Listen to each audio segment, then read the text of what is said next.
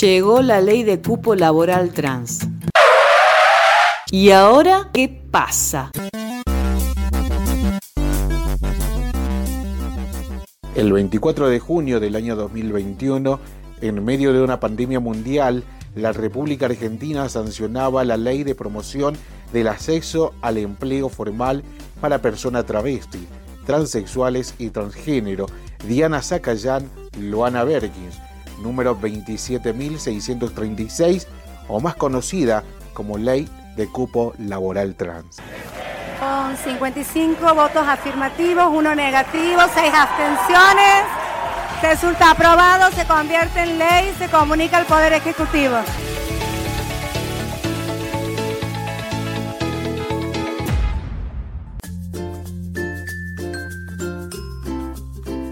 Esta ley tiene por objeto establecer medidas de acción positiva orientada a lograr la efectiva inclusión laboral de personas trans, travestis y transgénero, con el fin de promover la igualdad real de oportunidades en todo el territorio de la República Argentina. La ley avanza con una mirada integral, federal y transversal.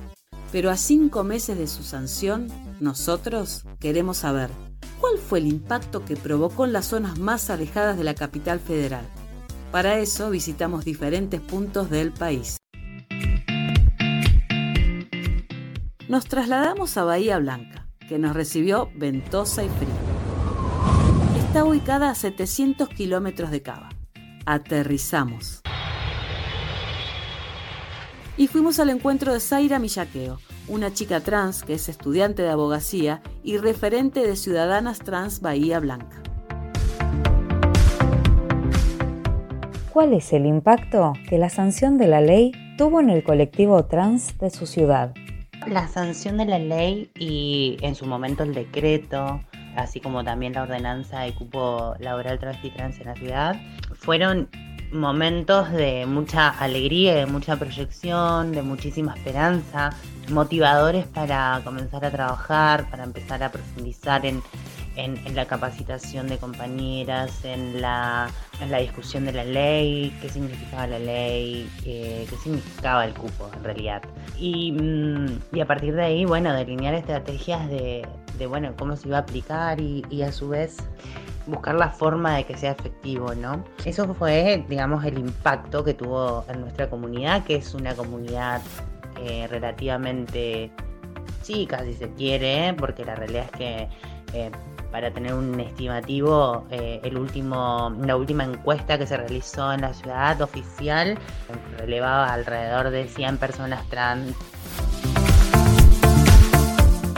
compartió con nosotros en qué circunstancias se conformó Ciudadanas Trans Bahía Blanca. Ciudadanas Trans Bahía Blanca nace alrededor del 2015, eh, viendo eh, cómo la, la corriente neoliberalista de Mauricio Macri con María Eugenia Vidal en la provincia empezó a generar un montón de retrocesos en torno a, a las políticas de derechos humanos para con con, bueno, con toda la población, pero específicamente con las diversidades.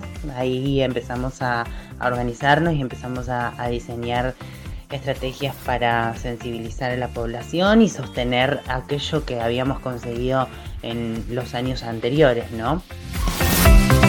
Le pedimos también que nos cuente en qué instancia se encuentra la implementación del cupo a nivel local y nos dijo lo siguiente. Y particularmente eh, la ordenanza de cupo laboral trans tiene desplegado lo que es el registro único de aspirantes, que mm, eh, para una opinión personal, para mí está bien diseñado ese registro, está muchísimo más completo de lo que significa el registro de la ley nacional y mm, de la ley provincial. Eh, me parece que hubo una buena elaboración de ese registro. Eh, lo que sí eh, considero que no consideramos, porque ahora sí pensamos en, conjunto con nuestras compañeras en la organización, que no tuvo la, llegada suficiente, la difusión suficiente para, para toda la comunidad.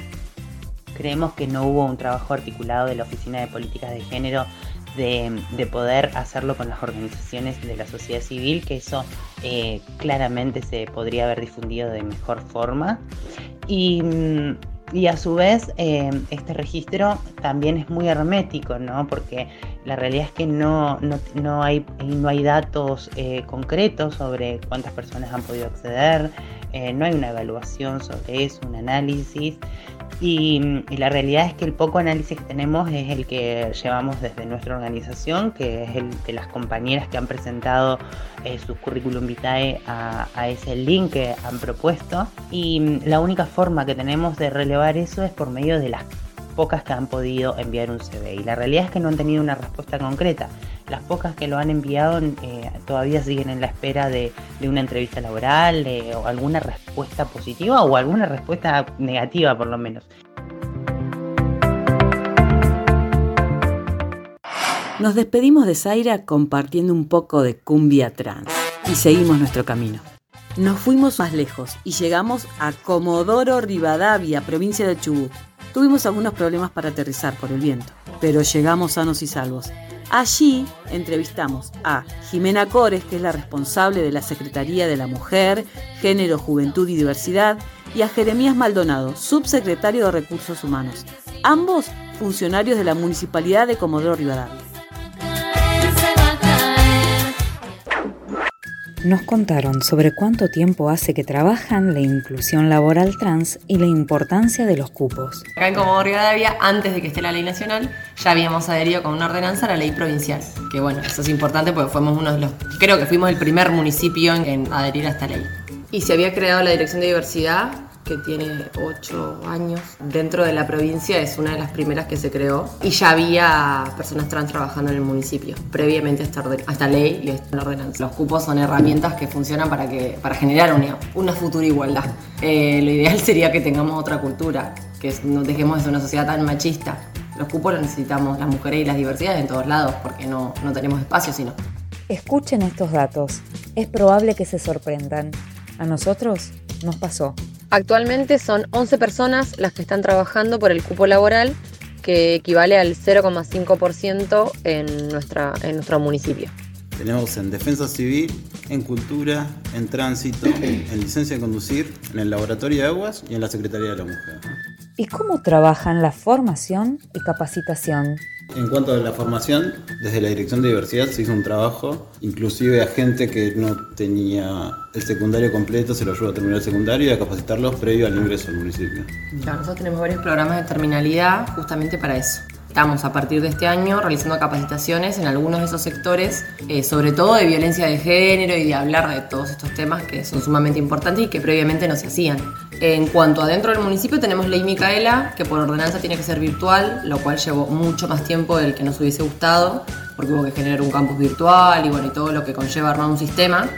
Eh, que seguramente en esta semana vamos a empezar a implementarlo, pero lo que hicimos por detrás es hacer talleres a algunas secretarías que quisieron, que lo solicitaron y a la comunidad en general. Por último, Jeremías Maldonado nos habló de un caso puntual que nos permite dimensionar qué cambia en la vida de aquel que es incluido.